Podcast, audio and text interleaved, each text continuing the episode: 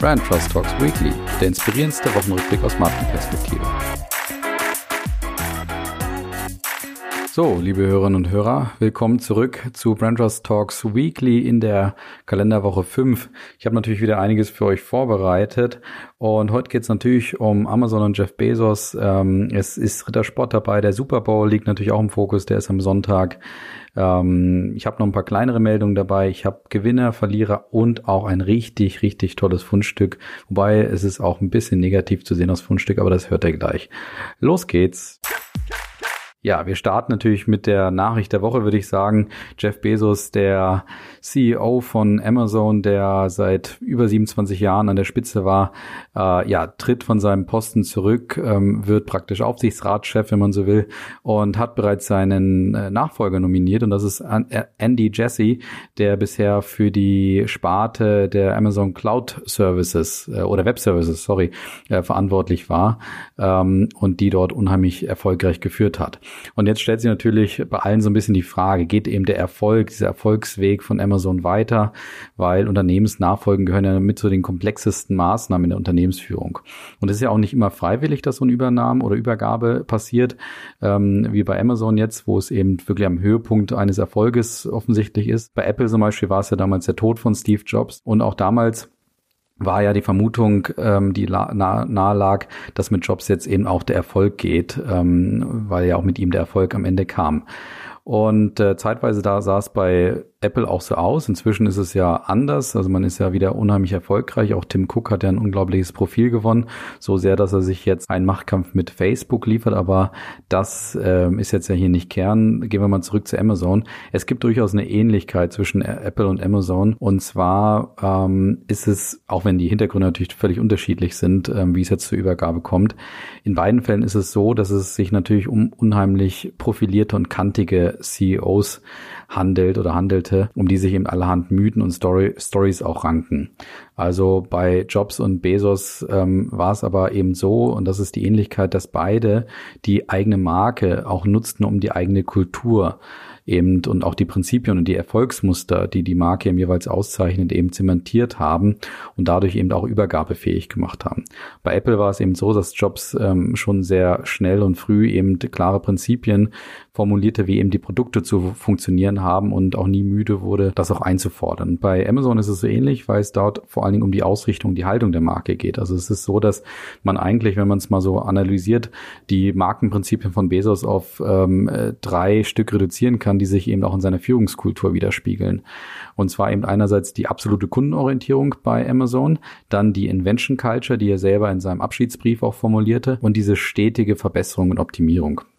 Und zum Thema Kundenorientierung kann man eben zum Beispiel sagen, dass es ja eine Story ist, dass man hört, dass Bezos eben Beschwerden von Kunden oder auch Probleme, die ähm, äh, bei ihm auftauchen, die, dass er sich persönlich um sie kümmert, beziehungsweise sie erstmal liest, diese Probleme, und dann immer nur mit einem einzigen Fragezeichen an die zuständigen Manager weiterleitet, eben mit der ja, Aufforderung, ähm, bitte sich doch zu kümmern, eben nur dadurch, dass er ein Fragezeichen in den Text reinschreibt. Und damit äh, verdeutlicht er eben, wie wichtig das Thema Kunden, Kundenorientierung eben für Amazon ist. Seine Invention Culture beschreibt er eben selber in seiner Abschiedsmail, wie gesagt. Und zwar, dass er eben sagt, Invention is the root of our success. If you get it right a few years after a surprising invention, the new thing has become normal. People yawn. And that yawn is the greatest compliment an inventor can receive. Also ein wunderbares Beispiel, wie er eben sagt, dass diese Invention Culture eben Amazon erfolgreich gemacht hat und hoffentlich auch erfolgreich machen wird aus seiner Sicht. Und eben dann die absolute Optimierung, die für Amazon auch ein Thema ist. Das heißt, überall stetige Profitabilitätssteigerung, ständige Optimierung eben des Wachstums willen. Und ähm, da gibt's ja die bekannte Two-Pizza-Rule bei, bei Amazon von ähm, Bezos eben ähm, kreiert oder, oder bekannt gemacht, dass er eben sagt, ein Meeting sollte nur mit so vielen Leuten stattfinden, dass die eben durch zwei Pizzen satt werden. Ja, kommt ja immer auf die Größe der Pizza an und aufgrund auf die Meeting oder auf die Leute, die dabei sind, wie viel Pizza die am Ende auch essen, aber egal. Naja, und ähm, ja, Bezos hat diese Kultur eben äh, entwickelt und auch gefestigt, indem er eben auch formelle Leadership-Prinzipien niedergeschrieben hat, nämlich 14 Stück gemeinsam mit seinem Team, aber eben auch diese informellen Prinzipien, wie zum Beispiel die Two-Pizza-Rule hat. Und es kommen eben noch zwei weitere Gründe dazu, warum Amazon wahrscheinlich diesen Erfolgspfad weitergehen wird, nämlich ähm, Bezos hat die Marke auch erfolgreich, aber auch zugleich glaubwürdig diversifiziert. Äh, eben einerseits durch die Web-Services, wie gesagt, die jetzt schon ein unheimlicher Gewinnbringer sind, obwohl sie nur 11 Prozent des Umsatz, also Umsatzanteil bei den knapp äh, unglaublich nach wie vor 356 Milliarden Umsatz ähm, ausmachen äh, bei Amazon. Ähm, man hat Whole Foods, ähm, die Bio-Supermarktkette gekauft und Amazon, das weiß man selber, liefert ja praktisch alles an den Kunden from A to Z eben, wie es der Name bzw. das Logo ja auch sagt. Und ähm, ja, man hat ein absolutes Monopol im Kopf der Kunden, wenn es eben um Beschaffung von Waren geht und natürlich ist auch ähm, Prime Video eine absolut sinnvolle Erweiterung womit man sich weiter ausbreitet. Und ähm, es das zweite Argument, warum es wahrscheinlich weiter so gehen wird, ist, dass Jesse wahrscheinlich auch ein, oder offensichtlich eine Kopie von Bezos zu sein scheint. Der ist nämlich ähnlich auf Optimierung getrimmt, was man eben an dem Erfolg von ähm, Webservices auch sehen kann. Und er hat auch das gleiche Gespür, was es, was die Geschäftsfelderweiterung angeht. Auch das konnte man bei den Webservices ähm, sehen, sehen, zumindest was die Zahlen angeht. Ähm, es steckt aber daran auch gleichzeitig zwei, stecken auch gleichzeitig zwei Gefahren, nämlich, dass Jesse eben dieser dieser absolute Optimierer ist. Da ist eben die Frage, ist er auch genauso kundenorientiert oder genau, denkt er genauso wie Bezos in der Hinsicht? Das ist Gefahr eins. Und die zweite Gefahr ist, was ist mit den Nachhaltigkeitsbestrebungen? Weil das sind nach wie vor eine offene Flanke von Bezos, egal was dort auch propagiert wird. Also Amazon ähm, hat eben nach wie vor diese Schattenseite, dass man immer wieder von, von schwierigen Arbeitsbedingungen ähm, spricht und hört und auch dort offensichtlich das Thema Nachhaltigkeit eben, ähm, ja, oberflächlich vielleicht zu verfolgen scheint, aber eben dort nicht klar, ja, auf der, auf, in der Tiefe vielleicht nicht unbedingt ähm, Leistungen erbringt, die wirklich ähm, einen Unterschied machen. Und deswegen ähm, glaube ich persönlich, dass Amazon ähm, sich immer weiter zu dieser gefürchteten Krake ähm, weiterentwickeln wird, ähm, um die wir alle nicht herumkommen werden, die aber nun minimale Nachhaltigkeitsbestrebungen ähm, gehen wird. Und dementsprechend glaube ich, dass das der Weg von Amazon in der Zukunft sein wird. Ja, zweites Thema ist heute der Super Bowl, der am Sonntag ist und diesmal unter ganz anderen Prämissen. Ja, also stell dir vor, es ist Super Bowl und keiner geht hin oder besser gesagt keiner kann hin. Es sind eben normalerweise 75.000 Zuschauer zugelassen im Stadion. Allerdings sind es diesmal nur ganz wenige äh, Funktionäre und äh, hier und da vielleicht ein paar Stars und Sternchen. Und interessant ist, dass ähm, ja der Super Bowl, also der, die Werbeslots noch nicht ausverkauft sind komplett. Und das war ähm, in der vorherigen Saison noch komplett anders. Da waren die 77 Werbeslots ähm, schon zu, zu Thanksgiving komplett ausverkauft Ende November. Und diesmal waren es nur die besonders begehrten Plätze eben ähm, ähm, zum Auftakt des jeweiligen Werbeblocks ähm, äh, direkt weg. Und es fehlen sogar auch gewisse Stammkunden wie Pepsi und Cola, Hyundai, auch die deutschen Unternehmen, also gerade die Automobilbauer sind ja oft dabei, fehlen diesmal komplett. Und spannend war, dass ähm, trotz dieser Einschränkungen aufgrund von Corona ähm, die Ausrichter ähm, die Spots trotzdem teurer verkauft haben als letztes Jahr. Also man muss diesmal nochmal eine Viertelmillion drauflegen, wenn man 30 Sekunden Sendezeit haben will. Man muss jetzt nämlich knapp 5,5 Millionen Euro für 30 Sekunden hinblättern. Und Gründe gibt es natürlich genug für dieses zögerliche Buchen andere Atmosphäre natürlich. Also es, es gibt keine großen Partys jetzt, wo man gemeinsam den Super Bowl irgendwie zelebrieren kann. Ist natürlich ein anderes Gemüt auch beim Schauen und das schlägt sich auf die Markenwahrnehmung, weswegen die Marken zurückhaltend sind. Und auch so typisch lustige Spots wie normalerweise kann man sich vielleicht dieses Jahr nicht unbedingt leisten. Wie schlau das grundsätzlich ist, ist sei, sei mal dahingestellt, weil ähm, es ist ja immer auch so, dass Spots nicht unbedingt nur beim Abverkauf helfen müssen ähm, und, und sollen, sondern natürlich auch beim Brandbuilding hilfreich sein können. Und da ist durchaus interessant, dass Coca-Cola offensichtlich seinen Fokus bei den Super Bowl-Spots immer komplett auf das Thema Abverkaufen ähm, richtet, weil letztes Jahr haben sie noch 10 Millionen Euro für, äh, 10 Millionen Dollar für den Super Bowl ausgegeben. Dieses Jahr sind sie gar nicht dabei. Und dabei wäre es ja gerade vielleicht interessant gewesen, eben ja eine gewisse Botschaft eben auf der von mir oft zitierten Metaebene zu setzen, eben auf eine kreative Art und Weise, um einfach auch zu zeigen, wozu ist man denn als, als Marke da? Eben nicht nur ähm, ähm, als Abverkaufsmarke, um ähm, Coca-Cola zu trinken, wenn es irgendwie alles lustig und toll ist, sondern vielleicht hat man auch eine andere Bedeutung für die Gesellschaft. Ich werde auf jeden Fall nächste Woche ähm, wahrscheinlich noch mal ein bisschen die Werbespots einordnen, die wir dann ja alle gesehen haben. Ja, und damit gehen wir weiter zum nächsten Thema. Das nächste Thema ist Rittersport. Das habt ihr wahrscheinlich mitbekommen. Die, da hat eine, ja, die neue reine Kakao-Schokolade von Rittersport eben, ähm, ja, durchaus für Aufsehen gesorgt. Und ich weiß nicht, ob ich jetzt mich hier schon verplappert habe, weil es ist eben keine Schokolade. So sieht es zumindestens Rittersport ähm, so, weil ähnlich wie Lemonade propagiert eben Rittersport, ähm, dass man den Produktbegriff Schokolade nicht nutzen dürfe, weil man eben keinen verarbeiteten Zucker nutzt. Und es ist ein bisschen anders als bei Lemonade. Da war es nämlich eine Warnung, die vom Ver Verbraucherschutz damals formuliert wurde oder eine Abmahnung besser gesagt. Und äh, Rittersport hat jetzt proaktiv darauf auf das Recht reagiert und hat gesagt, man dürfe es eben laut ihrer Meinung oder laut ihrer Rechtsinterpretation nicht als Schokolade kennzeichnen. Die Verbraucherzentralen und Bundesverbände sind sich da nicht ganz so einfach. Also der zentrale Bundesverband in Deutschland sagt eben, das stimmt, es müssten eben äh, Zuckerarten, also verarbeitete Zuckerarten ähm, genutzt werden in der Schokolade. Und bei Rittersport ist es eben diesmal, dass die Süße nur aus Kakaosaft entsteht.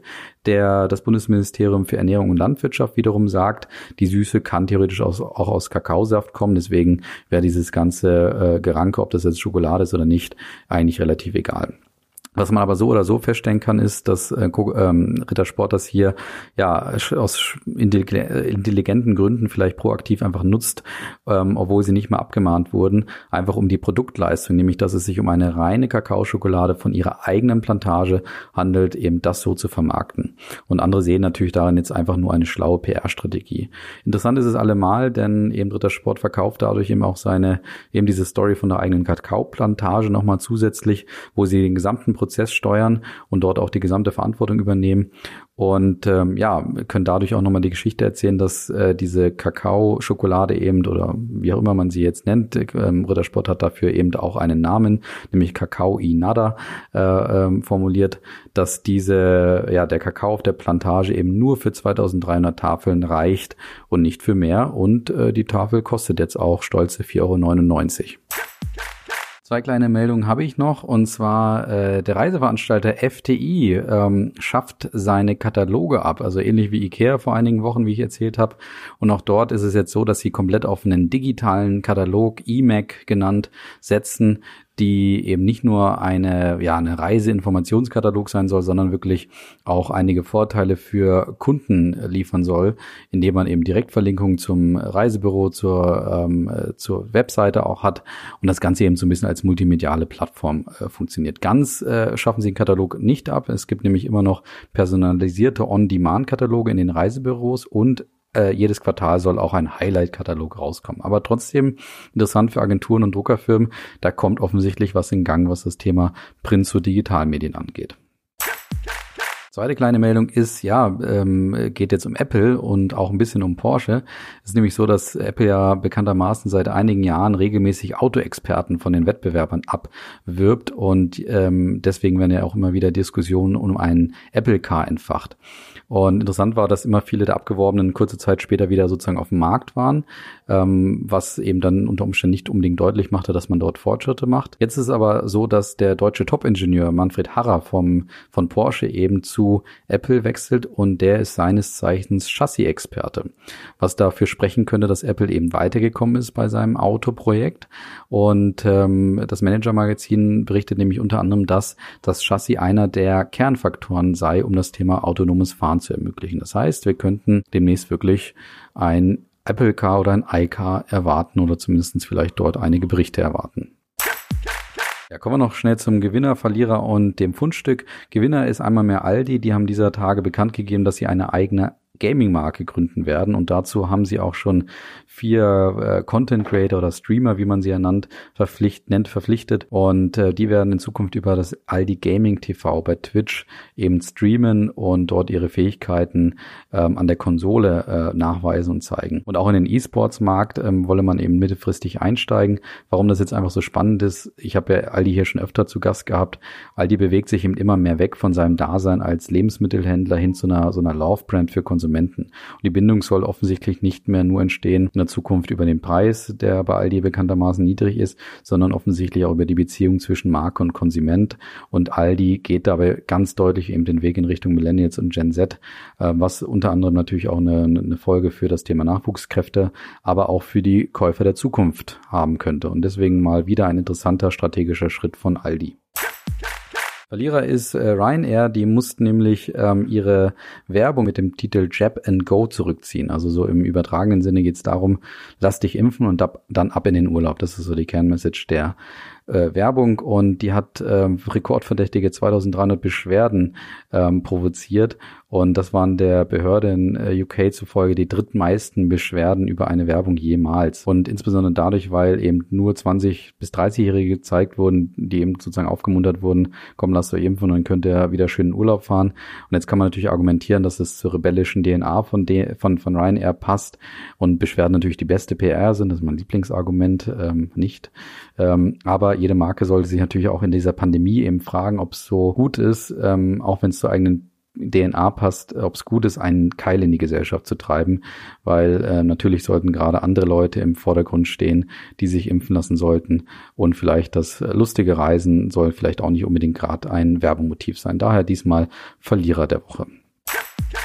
Ja, und kommen wir noch zum Fundstück und das hat's richtig in sich. Es geht nämlich um Sala, eine, ja, nach eigenen Angaben einer der kältesten Städte Finnlands. Und diese nordfinnische Kleinstadt bewirbt sich, und jetzt Achtung, für die Olympischen Sommerspiele. Ja, ihr habt richtig gehört, Sommerspiele 2032. Das Video, äh, wo die Bewerbung sozusagen dargestellt äh, wird, ist natürlich grandios und humorvoll gemacht. Das ist ein echtes Fundstück, müsst ihr euch unbedingt anschauen, aber es hat natürlich einen ernsten Charakter. Es geht um die Erderwärmung, ähm, auf die eben aufmerksam gemacht wird ähm, und deswegen hat diese Werbung äh, ja eine gewisse Paradoxie, weil wenn diese Werbung am Ende erfolgreich war, ähm, und das soll sie natürlich werden, dann verlieren sie diese Bewerbung sicherlich, beziehungsweise werden die Sommerspiele nicht bekommen bekommen. In dem Sinne hoffen wir also, dass die Sommerspiele 2032 nicht nach Salah gehen und damit entlasse ich euch jetzt natürlich wie immer ins Wochenende oder in die Woche. Ähm, äh, hoffe, es hat euch wieder gefallen und dann freue ich mich, wenn ihr nächste Woche wieder einschaltet. Macht's gut, bis dann. Ciao.